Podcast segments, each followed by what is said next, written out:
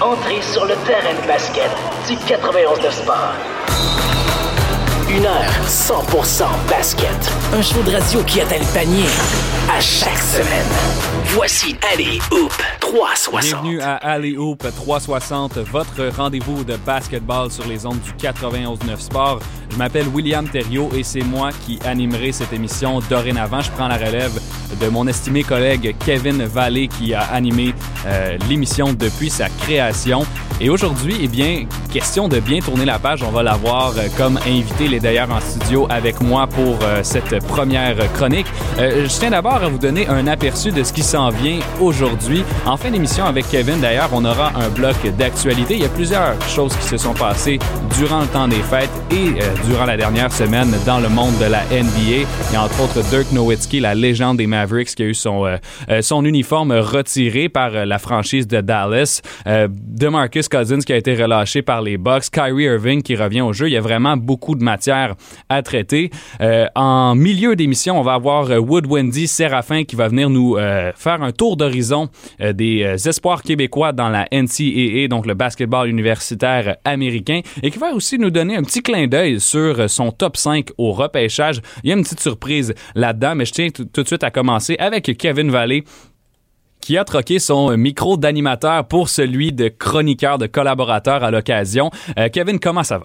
Très bien. Euh, salutations et félicitations distinguées à toi. Ah, merci beaucoup. Euh, c'est un plaisir de t'avoir en studio aujourd'hui parce qu'il y a eu le premier retour de vote pour le match des étoiles. Donc, la manière dont ça fonctionne, le match des étoiles, bien simple. Les titulaires, les cinq partants de chaque conférence sont déterminés par un vote Et ensuite, il y a une sélection euh, d'entraîneurs qui vient euh, compléter euh, justement les choix des, des, participants au match des étoiles pour les réservistes. Aujourd'hui, on va regarder à quoi la liste ressemble. Il y a plusieurs éléments que je retire, Kevin. D'abord, il y a des noms qu'on voit évidemment pratiquement à chaque année. Ensuite, il y a des nouveaux noms qui pourraient faire leur entrée au match des étoiles, qui pourraient faire une première cette année. Et ensuite, il y en a dont euh, ben, il y en a qui méritent tout simplement pas d'être là, à mon avis. Et bon, euh, on va commencer dans la conférence de l'Est. C'est une conférence qui, est plus facile à traiter euh, de manière all-star. Il y a moins de joueurs qui se distinguent.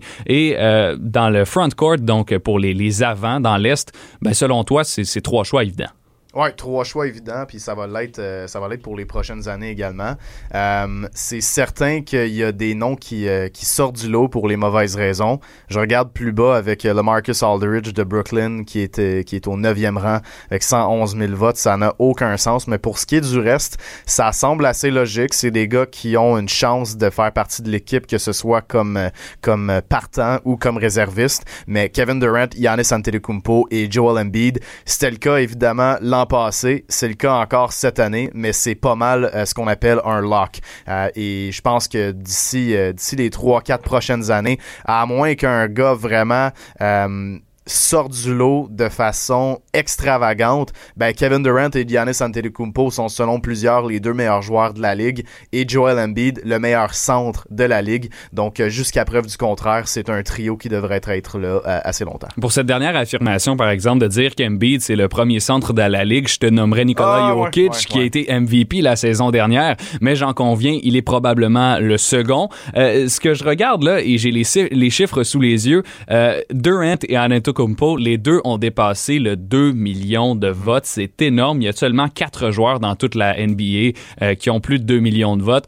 Euh, avec KD et Giannis, ben, ce sont LeBron James et Stephen Curry, des, super vedettes, tout simplement, qui, euh, qui, obtiennent autant de votes. Si on descend un petit peu, justement, dans la, même catégorie, dans le front court, dans la conférence de l'Est, on retrouve Jason Tatum, Jimmy Butler. À quoi ça ressemble? Qui, on devrait retenir sur le banc?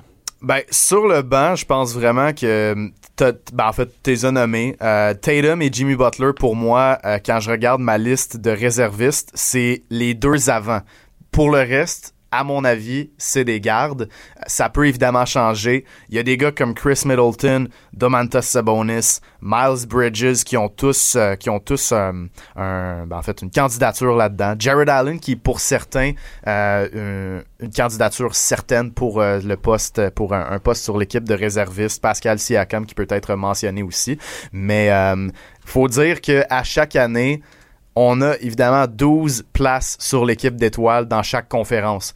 Et à chaque année, il y a une vingtaine de joueurs méritants. Donc, ce qu'on va dire aujourd'hui, puis c'est important de le, rappeler aux auditeurs, c'est que même si certains joueurs sont exclus de notre liste ou de la liste de certains experts, euh, c'est pas par manque de mérite, c'est tout simplement qu'il y en a trop qui le méritent. Et à un certain moment donné, ben, il faut avoir, faut avoir une coupure.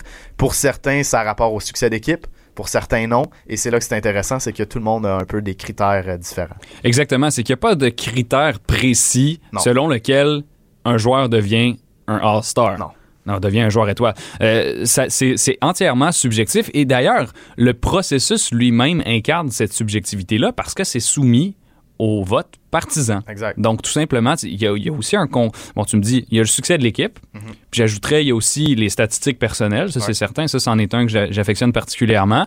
Et puis, il y a la popularité, qu'on le veuille ou non. Ben euh, un gars comme Anthony Davis, par, par exemple, dans l'Est, euh, mm-hmm. dans l'Ouest, pardon, avec les Lakers, qui a manqué plusieurs rencontres cette saison. Certains ne le placeraient pas, mais avec son nom, va, c'est certain qu'il va le faire. Ben, je pense que le, un des meilleurs exemples, c'est que DeJounte Murray dans l'Ouest est définitivement un candidat de première classe pour un poste sur l'équipe étoile. Euh, je pense qu'il sera même pas en considération en raison de son nom. Parce que devant lui, tu as des gars comme Doncic, Anthony Davis, euh, Damian Lillard, Anthony Edwards, qui sont tous des gars qui ont beaucoup plus de popularité. Donc, euh, tu as raison en mentionnant que c'est un gros critère. Puis de, de Jean Murray, là, je, suis certain que même s'il y a des, auditeurs assidus de basketball, peut-être qu'il replace un petit peu moins meneur chez les Spurs, 19 points, 9 rebonds, 9 passes par, match cette saison. C'est presque un triple-double. C'est presque un triple-double par match.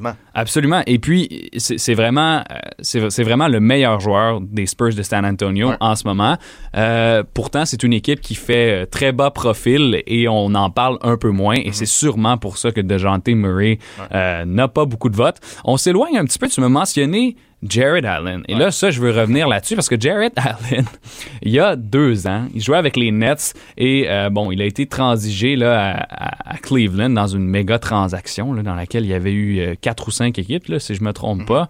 Et puis, depuis qu'il est à Cleveland l'an dernier, a bien fait 13, 13 euh, points, 10 rebonds par match. C'est pas énorme, mais ça fait le travail. Et cette année, il monte à 17 points, 11 rebonds par rencontre. Et attention, il est euh, le joueur dans la NBA avec le meilleur pourcentage de réussite à deux points. Donc ça, c'est une statistique que personne pratiquement ne connaît. On ne valorise pas beaucoup le, taux de réussite au tir. Pourtant, on devrait parce que ça, ça, témoigne de l'efficacité. Et Jared Allen, il est présent dans cette liste. Selon toi, est-ce qu'il doit être un All-Star cette année?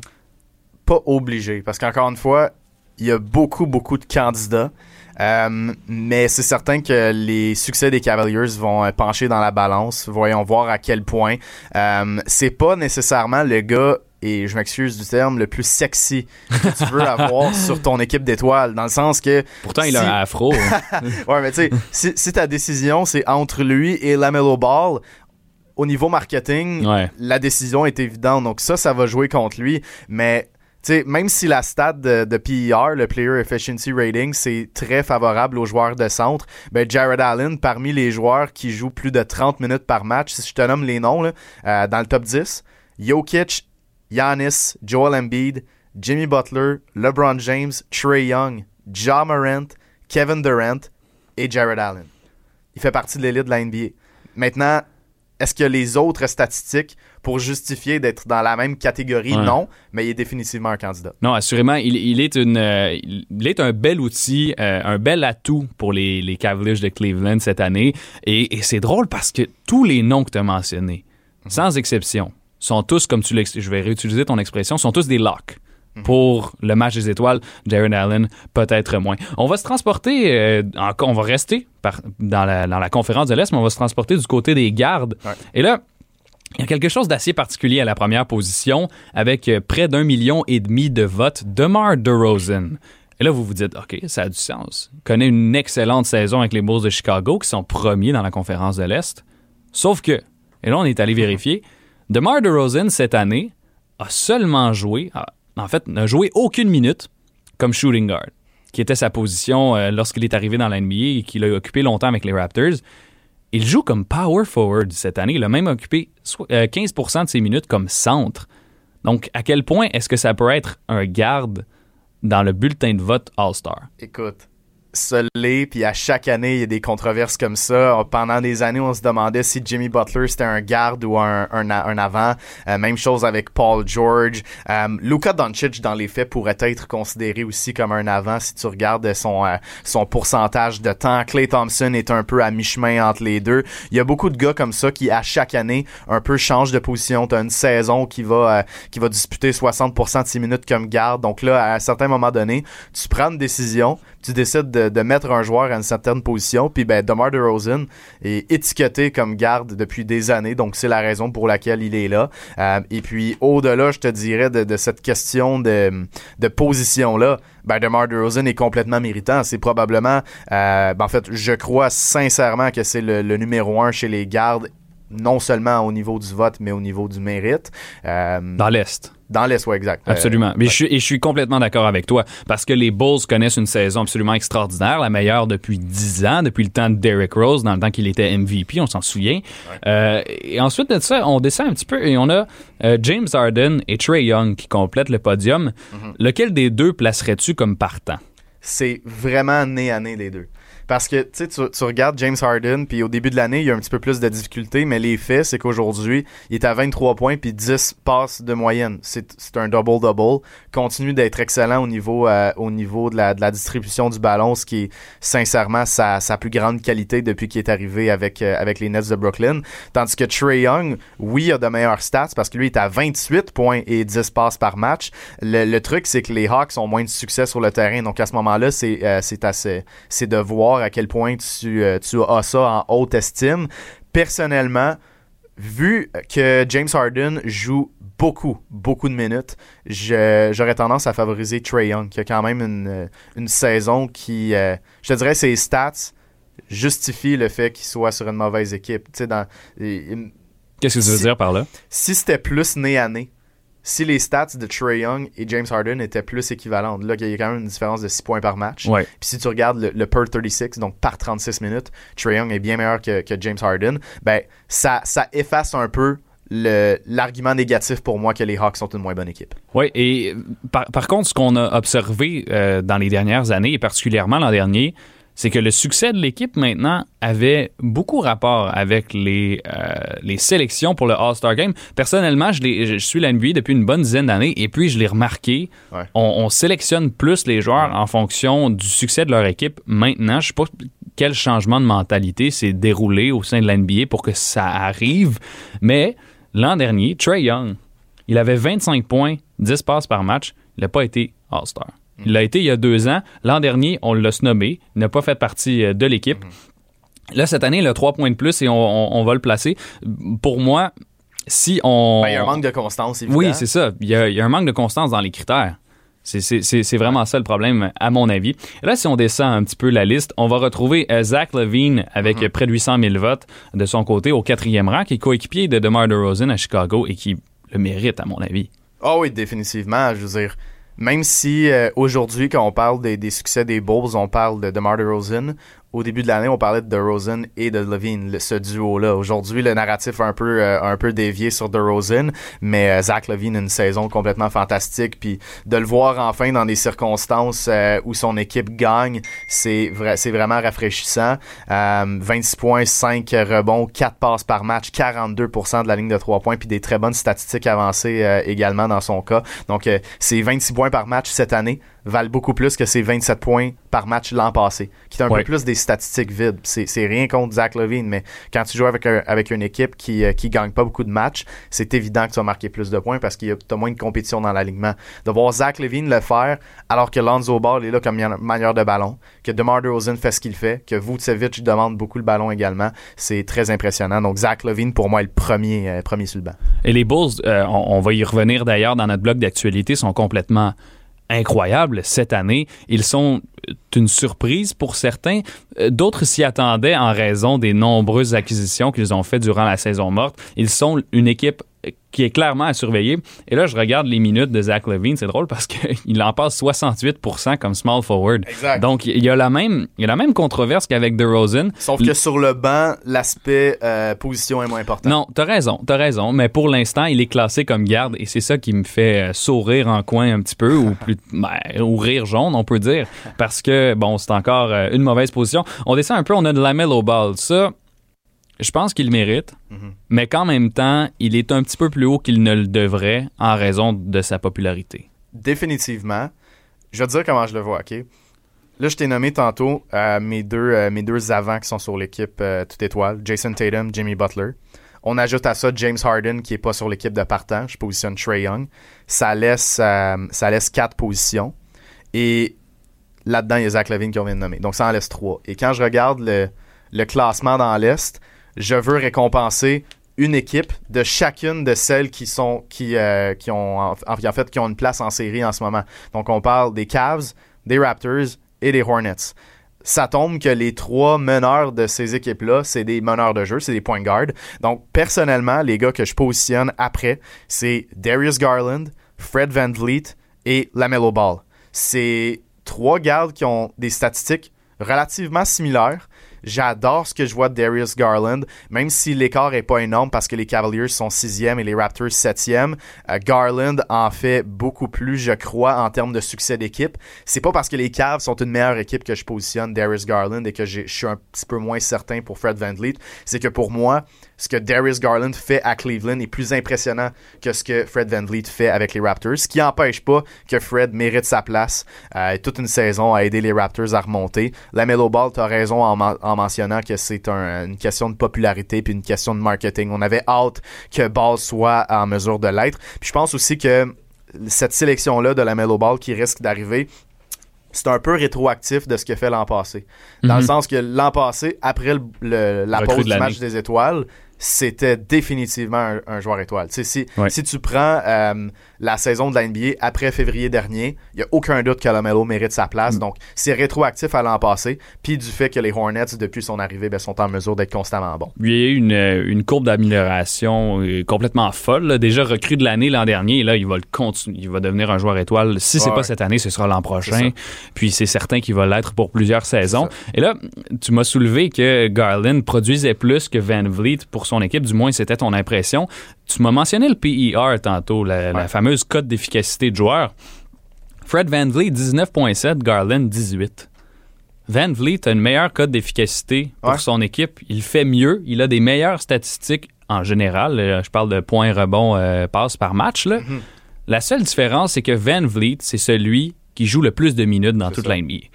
Donc ça, ça abaisse un petit peu sa crédibilité à mon sens, étant donné que si tu passes des minutes sur le terrain, ben c'est certain que tu vas ramasser des statistiques à un certain moment.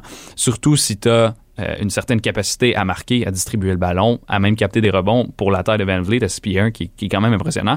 Donc, il y a ce débat-là aussi. Il y a l'aspect des minutes. Donc, ça va être à surveiller. Garland, Van Vliet, les deux pourraient euh, récolter leur première apparition au match euh, des étoiles. On va maintenant euh, se transposer. euh, Je veux du- juste mentionner. Oui, ben oui. Euh, Il y a un oubli dans tout ça. C'est vraiment poche de le laisser, euh, de le laisser en dehors de la, de la- du portrait. Mais Jalen Brown est un gars qui, Oui. euh, je crois, va l'être. C'est pas un de mes 12, mais je pense qu'il va l'être en raison de ses stats. Oui, à absolument. c'est à suivre. Ben, c'est à suivre. Il, a manqué quelques rencontres avec les Celtics, mais quand même connu là, un match de 50 points récemment. Ça se pourrait qu'on le considère. On va se transporter maintenant, à moins que tu aies autre chose à dire. Non, ça va, du ça côté de l'Ouest, super. LeBron James, évidemment, qui euh, récolte 2 millions de votes. Steph Curry, près de 2,6 millions. Ce sont les meneurs, euh, assurément, dans cette conférence-là. Et là, un peu à la manière du front court dans l'Est, celui de l'Ouest, LeBron, Jokic, Paul George, ben, c'est pas mal assuré. C'est des locks. Ensuite de ça, on a euh, deux joueurs de Golden State, Andrew Wiggins, Draymond Green, qui sont, euh, qui sont respectivement pardon, euh, quatrième et cinquième au premier retour de vote. Qu'est-ce que tu en penses? Euh, je crois que Draymond devrait être devant Andrew Wiggins. Les deux le méritent pour moi. Ils sont assez hauts, mais en même temps, je placerais pas Anthony Davis définitivement devant eux. OK. Je pense que ouais, je pense qu'ils sont méritants, mais à un certain point, il manque peut-être de compétition dans le front court dans l'Ouest pour justifier qu'il soit plus bas. C'est mon avis. Considérant ce qu'on a vu, considérant les succès des Lakers, euh, je crois que c'est quand même justifié. Puis faut à un certain point que la résurrection des Warriors soit, soit attribuée à quelqu'un d'autre que Steph Curry parce que c'est loin d'être juste lui. Non, absolument. Et t'as raison. Par contre, il y en a un qui le mérite pas, c'est Clay Thompson. Ben oui, puis Carmelo Anthony euh, dans, le, dans, le, front court, là, qui, oui, qui, est huitième. Absolument, euh, mais là, c'est absolument absurde. Là. Je, je oui, t'as raison. Carmelo Anthony est là euh, simplement à cause de son nom, comme Derrick Rose, comme Kyrie Irving dans, dans, dans l'Est. Euh, tu m'avais juste parlé. En fait, tu m'avais parlé des Warriors. C'est pour ça que j'ai dévié là, sur Clay Thompson. le, le succès de, de, de Golden State a, a, actuellement ne peut pas lui être attribué puisqu'il ne joue tout simplement pas. Il n'a pas disputé de rencontre depuis juin 2019. Mhm. ça, fait deux ans et demi. Donc, bon, c'est pas le temps de voter pour lui. Pourtant, il est quatrième chez les gardes. Ça, c'est parce que les gens l'aiment. Ils veulent le voir au match des étoiles. Il n'y a pas rapport au match des étoiles cette saison. Euh, Wiggins Green, maintenant. En termes de statistiques, ce ne serait pas les premières options, c'est certain.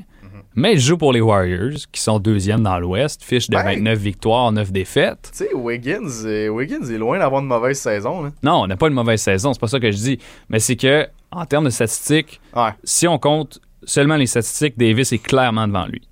Et là, c'est l'aspect du succès de l'équipe qui fait qu'il pourrait y avoir un ben, débat. C'est parce que c'est là qu'il faut vraiment qu'il y ait une nuance. C'est que c'est pas le succès de l'équipe, c'est le fait qu'Anthony Davis marque des points dans le vide parce qu'il n'est pas capable de gagner. C'est pas juste attribuable à lui, évidemment, mais ce qu'il fait mène pas à des victoires. Puis la victoire dans NBA, c'est euh, ce, qui est, a le plus de valeur.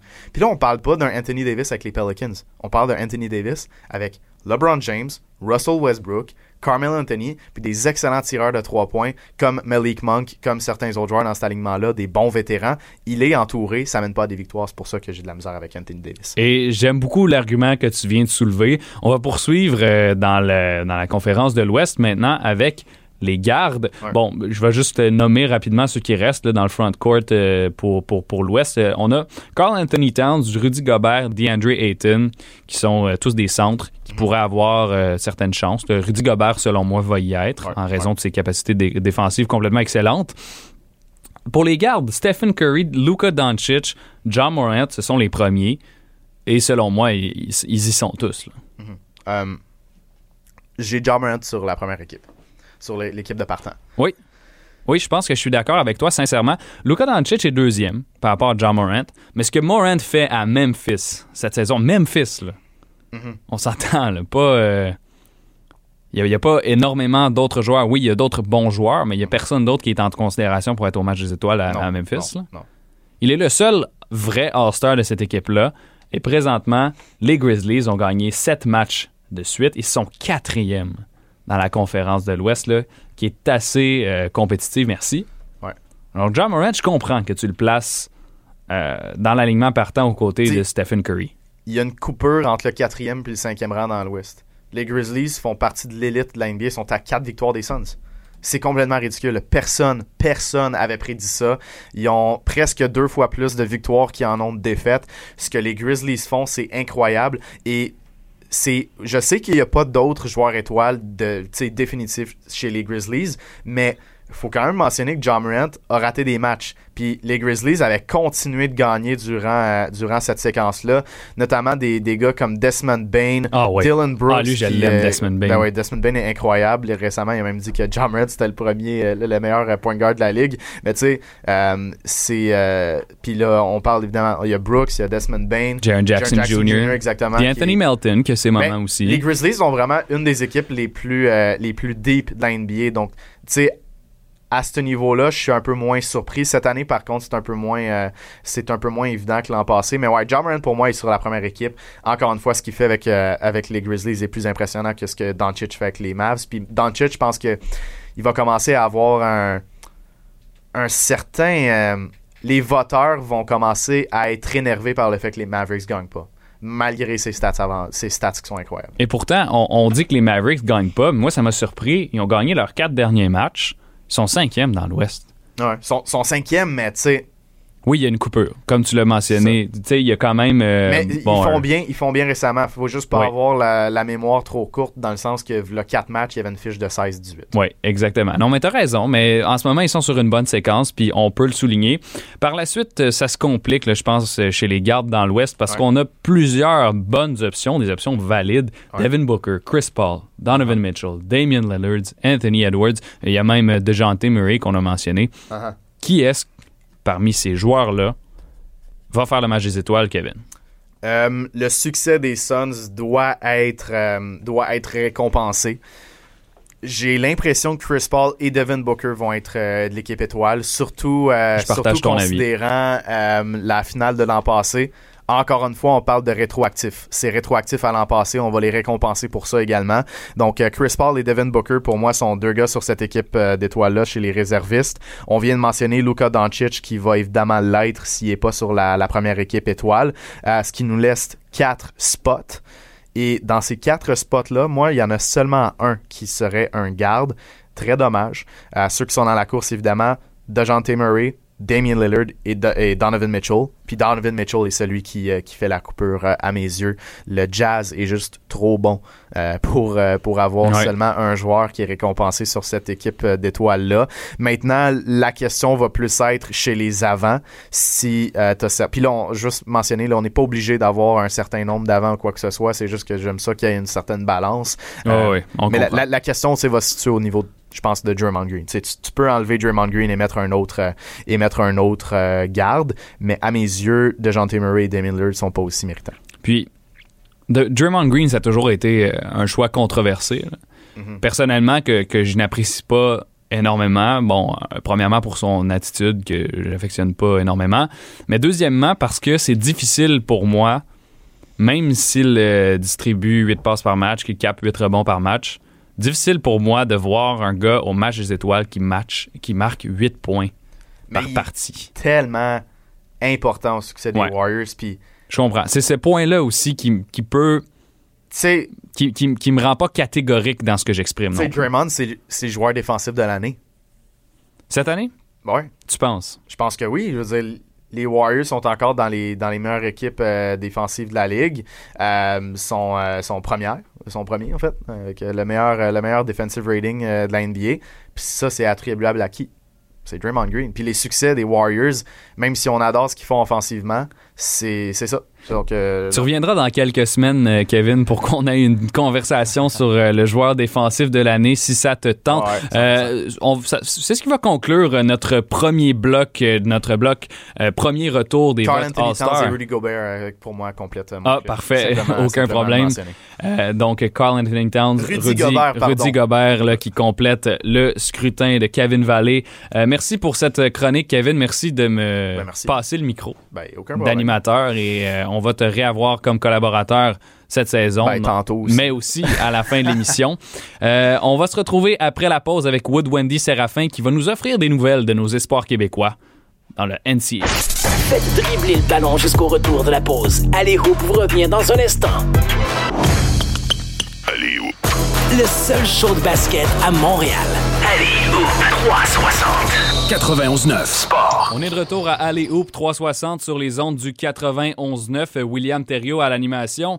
Euh, on accueille pour notre deuxième bloc Wood Wendy euh, Séraphin, un euh, pro des, euh, des espoirs, si, je- si je peux t'appeler comme ça. Ça, ça convient-tu comme, euh, comme euh, appellation? Ben, ça, ça convient. Je suis, euh, ben, merci d'être, ben, merci de me recevoir ce matin. Je suis, je suis un fan. Je suis un passionné de, de, de basket tout court. Je coach dans les gyms sans arrêt. Puis regarder nos jeunes, euh, nos jeunes Québécois dans la NCA, c'est une de mes passions. Fait que, euh, ouais, je suis un passionné. Donc, on en a plusieurs là, qui se démarquent et, et on a fait une liste préalablement à cette chronique-là. Mais évidemment, quand on parle de Québec et de jeunes joueurs dans la NCAA, on ne peut pas passer à côté de Bénédicte Mathurin en Arizona. Comment, à, quoi ressemble sa saison? Qu'est-ce que tu peux nous dire sur lui, Wood? Euh, écoute, c'est probablement une des saisons les plus productives qu'on a eues d'un jeune Québécois. En fait, c'est la saison la plus productive qu'on a eue d'un jeune Québécois dans la NCA. Ce que, ce que Ben, il fait, euh, c'est extraordinaire, c'est fou. Euh, il roule à, presque 19 points par match en ce moment. Il est considéré un des, des joueurs qui va être éligible pour le, pour le trophée joueur de l'année dans la NCA. Euh, c'est du jamais vu en termes de production puis en termes de, de talent de ce qu'on a vu, en fait, euh, dans, dans la NCA pour pour les Québécois. Ben, Ben se développe. En fait, c'est là, on, on a un peu le, c'est un jeune Québécois. Fait les Américains, c'est le sport que eux dominent, etc. La vérité, c'est que si son nom c'était Ben Williams, on parlerait de lui comme potentiellement un des, des, des top trois au, dans, dans le prochain repêchage. C'est un, un, jeune euh, à un niveau de talent incroyable et qui se développe sans arrêt. Pour moi, Ben, j'ai eu la chance de le coacher un été euh, avec beaucoup d'élite sur le circuit Adidas. Pour moi, Ben, c'est du spécial. Très, très, très hâte de le voir au prochain niveau. Donc, Bénédicte Mathurin, là, on fait un tour rapide de ses statistiques. Cette année, c'est 19 points, 6 rebonds et demi et 2 passes par match. Tout ça avec un pourcentage de réussite d'un petit peu plus de 50% et euh, près de 40% de la ligne de 3 points. Donc, tu l'as dit, Wood, c'est un monstre. Ça fait 13 euh, matchs qu'il joue en Arizona. Et là, tu, le, tu me dis s'il s'appelle Ben Williams et parmi les, euh, les trois meilleurs Absolument. espoirs. Absolument. Fait qu'il va être discriminé un peu parce que c'est un, un, gars du Québec, mais à, mon avis, il peut pas sortir plus bas que numéro 5 dans, dans, le, dans le prochain repêchage.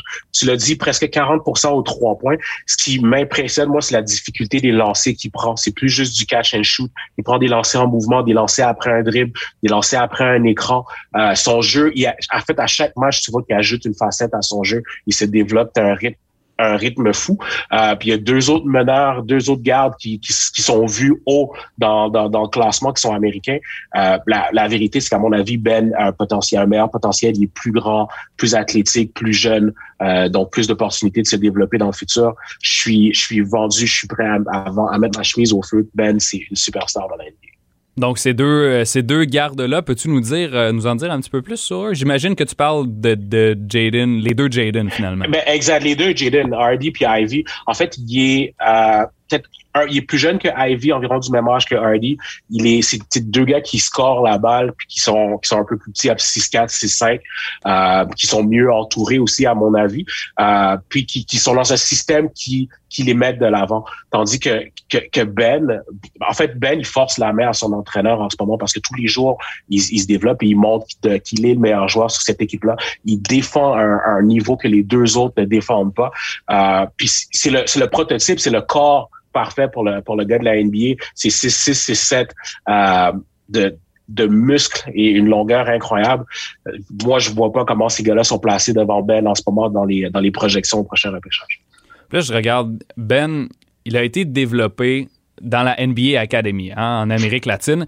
Qu'est-ce que qu'est-ce que ça peut avoir eu comme incidence de s'être développé là-bas euh, par rapport à l'espoir qu'il est devenu maintenant?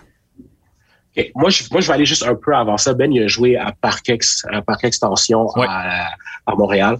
Euh, et c'est un programme qui, qui forme très, très bien les jeunes joueurs. Euh, on, va, on va en parler. Il y en a deux autres qu'on va mentionner qui viennent de Parkex aussi. Lugansdor, qui est dans la NBA en ce moment, il a joué à Parkex. Donc, il y a une historique là-bas. Donc, oui, son temps à NBA Academy, euh, ça, ça, ça l'a probablement aidé beaucoup, puis ça l'a mis sur la map en termes de visibilité. Mais je te dis, ce qu'ils font à Parkex, euh, c'est autre chose. Puis les, les gars, j'ai un coach qui me dit souvent, euh, quand quand tu veux, en fait, c'est l'exemple, c'est une analogie qu'il nous donne. Puis comme, si tu vas dans un bar avec avec quel coéquipier t'aimerais y aller, right? S'il y a un bar fight avec qui je sors de là vivant, puis les gars de Parkex, mais c'est ça. Si je vais dans, si je vais dans un bar puis il y a un fight, ben moi je veux sortir de là avec Ben, avec les Kishon, avec les Jefferson, parce que c'est des batteurs, c'est des guerriers. Puis c'est c'est ce qu'ils font, c'est ce qu'ils font en Parkex. C'est les, les gens, le genre de joueurs qui euh, qui forment. Puis ça ça paraît dans dans, dans ce jeune là, ouais. Donc oui, NBA Academy, euh, c'est sûr que ça ça met les gars sur la map. C'est c'est basket à 100% euh, avec l'école. Donc, c'est sans aucun doute que ça que ça les aide. Euh, mais moi, j'irais plus loin. Les racines de ces jeunes-là sont vraiment bien ancrées, puis c'est très, très bien développé. Ça, c'est développé chez nous au Québec, à Montréal. Puis je suis, je suis d'accord avec toi, puis je suis content que tu soulèves le point du développement euh, à Montréal directement, parce que Parkex, pour avoir vu, pour avoir eu la chance de les voir jouer, c'est vrai que c'est des toughs. Puis je, suis conscient du fait que, bon, la, métaphore du, bar fight est intéressante. C'est vrai que c'est vrai que ça se transpose là, sur le terrain de basketball. Il y a eu euh, Bénédicte Mathurin a eu quand même une ascension fulgurante par rapport à la saison dernière. Euh, tu me disais qu'il était rendu le meilleur joueur de l'Arizona, qu'il était maintenant top 5. Est-ce que tu penses qu'il y a encore des chances de continuer à grimper?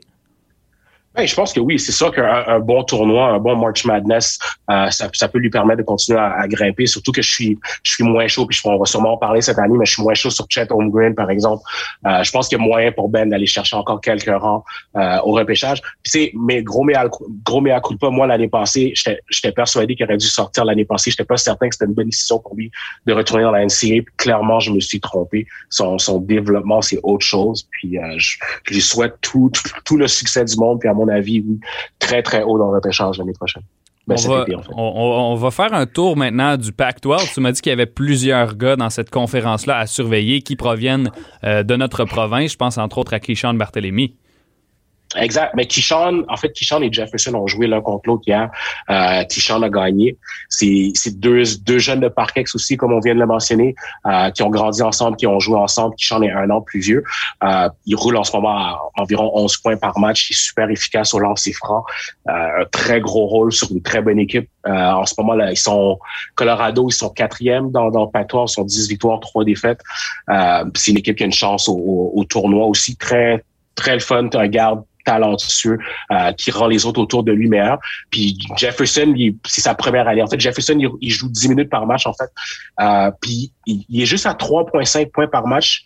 Mais le rôle qu'il a, puis pour une recrue, les gens doivent comprendre que c'est tout un impact pour un joueur de première année qui vient du Québec, euh, ce que lui il fait en ce moment dans, dans, dans Pac-12 à Washington State. Donc, deux, deux jeunes très intéressants. C'était le fun de les voir jouer l'un contre l'autre hier. Euh, c'est dommage qu'il faut qu'il y ait un perdant. Euh, puis je suis persuadé qu'en ce moment, qu'il en train de, de rappeler à son ami, de dire à son ami que c'est lui qui dessus en ce moment dans le, dans le head-to-head. C'est vraiment le fun. Kishan a 17 points hier contre, euh, contre son ami. Donc, euh, donc tout un match et c'est certain là, que ces deux-là vont s'en vont s'en parler. Le Wood, comme tu, comme tu l'as dit, ils vont s'en parler encore euh, encore longtemps. Il, il, reste un autre gars euh, à l'intérieur du Pac-12. Qu'est-ce que tu peux nous dire sur lui? Ben, il y a Quincy qui, qui joue à Oregon. Quincy a transféré de Syracuse l'année passée. Juste, c'est une décision que je questionnais, j'étais pas certain. Mais en fait, je comprends pourquoi il a fait la décision. Syracuse, c'est une équipe qui joue euh, qui joue en zone. Euh, je pense qu'il voulait montrer qu'il peut jouer en man-to-man pour pour le prochain niveau. C'est aussi une équipe qui jouait plus à l'intérieur qu'à l'extérieur. Euh, puis il a fait, il a pris la décision de, de, de s'essayer puis voir s'il y avait pouvait avoir une meilleure opportunité à l'extérieur ailleurs. Euh, ça va pas trop bien en ce moment pour lui à, à, Oregon. Il reste encore beaucoup de basket à jouer cette année. Euh, je m'attends à ce qu'il se replace. C'est un, un, jeune qui travaille très très fort. Il roulait à 14 points l'année passée à 33 minutes par match environ. Puis là, il joue 10 minutes de moins. à 8 points, il est moins efficace. Il lance ses francs, ça tombe pas. Euh, il joue sur le périmètre un peu plus cette année. Donc, tu vois que la transition, le changement de position euh, lui, fait mal un peu, mais je m'attends à ce qu'il se replace. C'est un, jeune que je connais bien qui travaille très, très fort. Puis j'ai hâte de voir comment sa saison va se terminer. Donc, Quincy Guerrier, on le rappelle, qui a joué à Tedford Academy là, avant de s'en venir euh, aux États-Unis, deux ans à Syracuse, qui a transféré à Oregon cette année. L'an dernier, qui était euh, sur l'équipe All-ACC. Il fait un petit peu moins bien, comme tu l'as dit, Wood, cette année. Mais euh, on va lui souhaiter de, se replacer. Il y en a un autre qui a, qui a transféré, c'est Olivier Maxence euh, Prosper, qui est passé de Clemson à Marquette. Exact. Euh, Omax, euh, en fait, j'ai eu la chance de coacher Omax et Ben le même été à, avec beaucoup d'élite. Euh, Omax, lui aussi, est transféré euh, pour plus d'opportunités. Donc, lui, il joue 20 minutes par match euh, cette année. Euh, il y a eu deux bons matchs récemment. Il roule à 5,5 points par match environ. mais tu vois qu'il commence à prendre en confiance, puis son rôle, il augmente à, à Market. Donc, c'est une grosse ligue. C'est, le niveau de basket, il est incroyable. Puis que nos jeunes juste soient rendus là, c'est quelque chose de spécial. Et qu'en plus, ils performent, moi, je trouve ça, je trouve que c'est, c'est extraordinaire. Puis qu'il soit à market en ce moment. Puis tu, vois, moi, je pense que son rôle va juste continuer à grossir avec l'année, de montrer à son, à son entraîneur qu'il peut défendre à plusieurs positions. Euh, Omar, il vient d'une très, très, très bonne famille. Euh, j'adore les parents. Sa, sa sœur, Cassandre, là, oui. à part, là, c'est probablement la meilleure prospect au Québec, goffé, confondu. C'est une monstre. On en reparlera. Oui, oui, non, c'est certain. Très content de, de, de, voir ce qui se passe pour Omax à Marquette en ce moment. Donc, euh, ça va me faire plaisir de, te réaccueillir là, dans, les prochaines, dans les prochaines semaines, justement pour parler de Cassandre Prosper. Ça pourrait être euh, extrêmement intéressant là, de, de, parler d'elle. Absolument. Surtout si tu me dis que c'est la meilleure prospect Goffy confondue, tu piques mon intérêt. À, mon avis, là, c'est, c'est même pas proche en ce moment. Des, des, des personnes qui sont pas encore pro, là. Cassandre, c'est, c'est quelque chose. OK, bon, on va en reparler dans les prochaines semaines, assurément. Pour le moment, je te propose d'aller un peu à, Richmond. Il y a un gars que ça fait cinq ans qui joue. Il a reçu une année de plus là, en raison de la pandémie. Nathan Caillot, euh, sa cinquième saison à Richmond.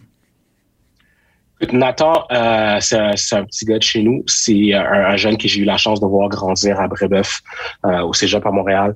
Il, est dans sa cinquième année, comme tu dis. C'est toute une carrière de, basket pour lui. Euh, l'an dernier, il était à 12 points par match.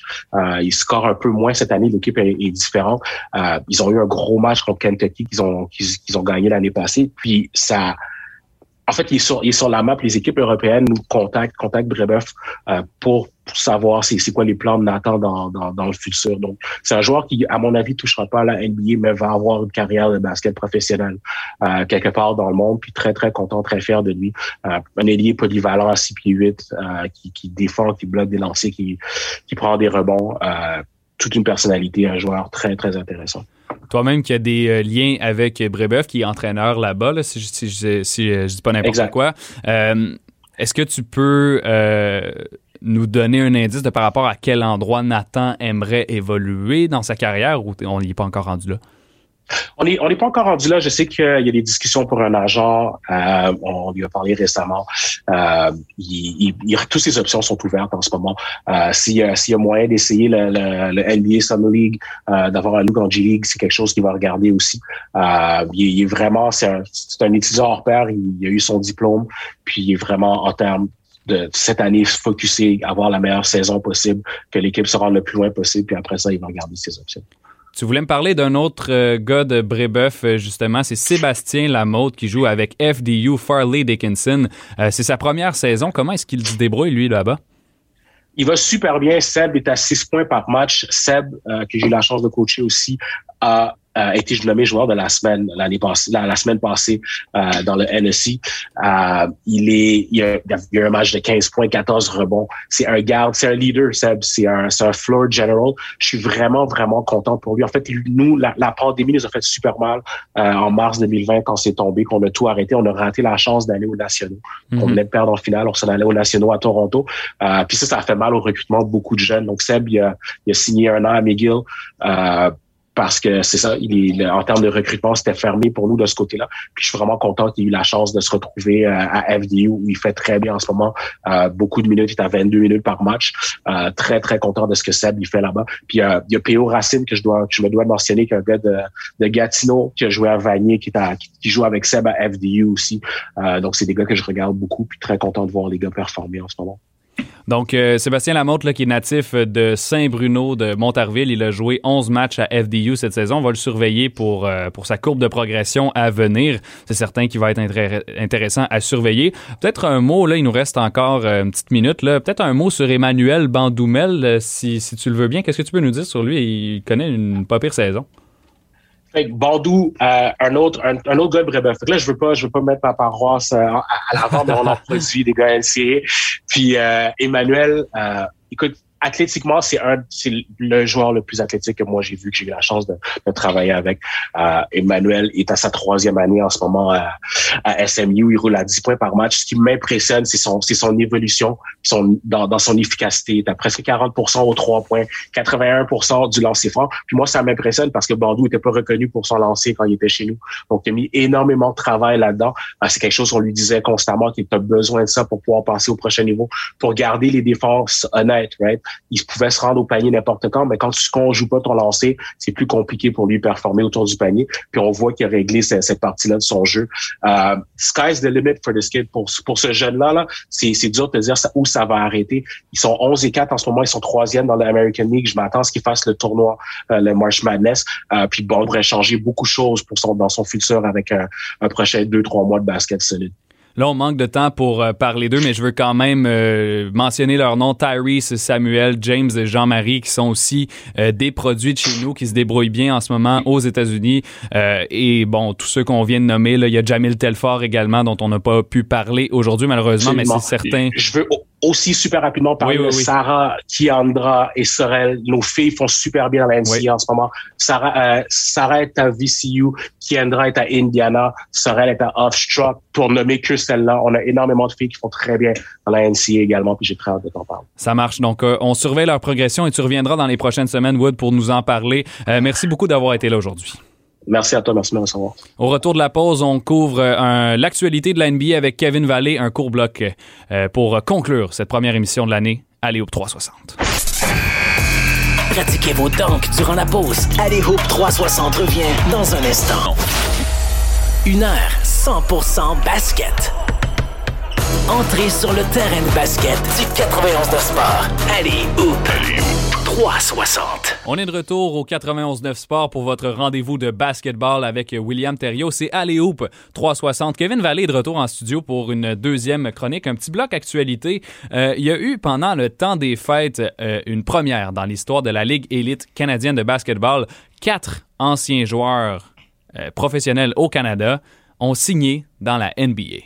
Ouais c'est énorme. C'est extrêmement, euh, extrêmement bénéfique pour, euh, pour cette ligue-là qui euh, qui est quand même assez jeune faut mentionner le bémol, c'est que tout ça est en raison de la COVID, pardon, de la COVID-19 euh, et puis de, tous les rappels, toutes les signatures de contrats de 10 jours qu'il y a eu, que ce soit des joueurs de la G League, des joueurs européens. Et ben par euh, ben, par la force des choses, le Canada est pas très loin, donc euh, en a profité pour signer quatre joueurs. Et puis je me suis justement entretenu avec Mike Moriale la semaine passée, le commissaire de la ligue. Et puis évidemment, il y avait plusieurs questions à lui poser. Je lui ai notamment demandé qu'est-ce que ça voulait dire pour la Ligue de voir tous ces joueurs-là graduer dans la NBA. Puis écoute, euh, c'était que de bonheur euh, dans sa voix. Well, it certainly does, and it's something we've always believed. Um, but it's nice to be recognized at that level, which is you know the top level, truthfully, uh, for pro basketball. Um, you know, we we like to compare ourselves to other international leagues because we play an international game, and the NBA kind of exists unto itself. But when we're able to graduate players from our league um, and have them recognized playing in our league and then move on to the NBA is, is really a thrill for, for everyone. And it does allow us to be able to say, you know, we can be that destination for players. On voit qu'il y a un certain sentiment de fierté dans sa voix. Ben, c'est clair. Puis, euh, c'est les quatre premiers, mais tout ça, ça permet de, de bâtir une relation avec, euh, avec la Ligue. Euh, D'ailleurs, on a un autre clip à, propos de la G League parce que je lui ai demandé que, ben, je lui ai demandé en fait à quel point il voyait une possible relation avec la NBA à court et moyen terme. Et sa réponse, même si elle était positive au niveau de la NBA, on va aller écouter un court extrait où il parle plus de, de la G League. Puis c'est vrai que ben, c'est la logique des choses que ça fonctionne entre ces deux clans-là? I, think there's getting some familiarity and some comfort level, some trust between some of our clubs and some of those independent G League teams. And I think you're going to see that grow because we're able to, you know, if you look at a typical G League season, it finishes just before we start. Donc, c'est l'avantage, c'est que la CBL, c'est une ligue d'été. Et ça, ça va avantager euh, les relations avec tous les, toutes les équipes indépendantes. Ah, absolument, je, suis complètement d'accord avec toi. Puis je veux rappeler le nom euh, des joueurs qui ont été euh, qui ont été mis sous contrat dans la NBA quand même pour euh, leur lever notre chapeau. Il y a Xavier Sneed qui a signé avec les Grizzlies. Ensuite, on a Xavier Moon avec les Clippers de Los Angeles. D'ailleurs, il a signé un deuxième contrat de 10 jours. Lui, Xavier Moon, il a joué environ une quinzaine de minutes par match à Los Angeles. Et c'est celui qui a gagné le titre de joueur par excellence dans la Ligue canadienne dans les mm. trois dernières saisons. Et ensuite de ça, les deux premiers, c'était Javin Delorier avec les Bucks et Kat Barber avec les Hawks d'Atlanta. Donc, quand même, il faut les féliciter. Oui, définitivement. Euh, on va euh, on va en voir de plus en plus comme ça parce que le talent est vraiment présent dans, dans cette ligue-là. Puis ça a d'ailleurs été une de même pas une de mes questions à Mike Moriarty, mais une de mes remarques. C'est que ben tout ça, ça prouve qu'il y en a du talent dans CBL. Puis euh, sa réponse était très intéressante. Il m'a parlé du fait que la Ligue cette année voyait comme une des priorités d'entourer ses joueurs canadiens. On sait que le, le talent est là. Maintenant, on va aller chercher des joueurs étrangers qui vont venir jouer au Canada en été pour aider à faire grandir les autres et les pousser encore plus loin. On écoute euh, le commissaire de la LECB à ce sujet-là. Um, and we have some of the best domestic players in the entire world. So yeah. it, it's great to celebrate that, and it's great to bring along uh, those players, you know, alongside some great import players, U.S. players or international players, and that's one area of focus that we're going to kind of lean into this year is, is mandating an international spot for someone that plays in France or plays in Turkey or, or where have you, where we all know that basketball is played widely over the world. So yeah. the, the talent level is, from my perspective, has always been good. I knew that, but being able to, to your point, to market that to the youth and them to understand that they are watching very, very high level um, international basketball right here at home. Ça, c'est génial. pour, ceux qui, euh, pour ceux qui comprennent peut-être un petit peu moins bien l'anglais, euh, on, on, fait la traduction. Euh, Morale est fier d'avoir des joueurs canadiens dans une ligue canadienne, puis il veut faire un petit peu peut-être la place à des joueurs internationaux. Ça, c'est excellent, selon moi, Kevin. Ouais, ben oui, ben oui, parce que, comme on le dit, un joueur qui joue à, Barcelone peut jouer au Canada durant la, saison estivale, vu que c'est un calendrier qui est différent. Ça peut les aider à, à se garder en forme, à faire un peu plus d'argent. Mais tu sais, dans tout ça, l'important, c'est que les joueurs canadiens ont une place à jouer. Ils n'ont pas besoin de s'expatrier comme ça a été le cas dans le passé. En tout cas, Mike Moriarty, clairement, là, euh, selon, euh, selon ses propos-là, puis son, son intelligence d'esprit d'aller chercher des joueurs internationaux, euh, clairement a la bonne vision pour cette ligue-là. J'adore ce qu'il fait avec la CBL. Puis quand, quand il parle de, de vouloir répliquer le format de la LCF, il le fait. Je pense même qu'il fait mieux que, euh, que la LCF, euh, vu que c'est un nouveau produit puis qu'il y a beaucoup, beaucoup de, euh, de flexibilité avec tout ça. Il y a huit équipes actuellement au Canada. Il y en a une dizaine, là, il y en aura une dizaine en fait prochainement. Donc c'est vraiment une ligue qui prend de l'expansion et rapidement. Exact. Donc je pense que assez vite, là, on va avoir droit à, euh, comme Mike Morley a pour objectif, des équipes d'un océan à l'autre au Canada. Et ça, ça va être beau à voir, bon pour le sport. On a euh, une petite minute là, pour euh, vous nommer des, des, des, nouvelles en rafale. je vous ai parlé en début d'émission que Kyrie Irving était de retour. Ben, il a effectué son retour le 5 janvier dernier. Bon, ça c'est, si je me trompe pas, mercredi. Oui, c'est ça, c'est mercredi. Il a joué un match convenable de 22 points et dans ce même match, par exemple, il y a quelqu'un qui a volé la vedette Lance Stephenson euh, qui a euh, fait deux séquences précédemment dans sa carrière avec les, les Pacers de l'Indiana, qui est revenu à la maison pour une troisième fois. Et puis, ben, euh, il a euh, en, complètement enflammé là, la rencontre. Il 20 avait points en 6 minutes. C'est exactement. 20 points en 6 minutes pour Lance Stephenson. Donc, on, lui lève notre chapeau. Excellent retour en Indiana pour Lance Stephenson. Sinon, il y a DeMarcus Cousins euh, qui a été relâché par les Bucks de Milwaukee, malheureusement. Il faisait plutôt bien. 9 points, 6 rebonds par match en 17 parties cette saison. Et pourtant, Milwaukee semble penser que ça ne lui convient plus. Et ensuite, on a euh, évidemment le numéro 41 de Dirk Nowitzki, je vous l'ai mentionné en début d'émission, qui a été retiré par les Mavericks de Dallas, l'un des meilleurs power forward de l'histoire de la NBA. Donc, c'est un honneur totalement euh, justifié.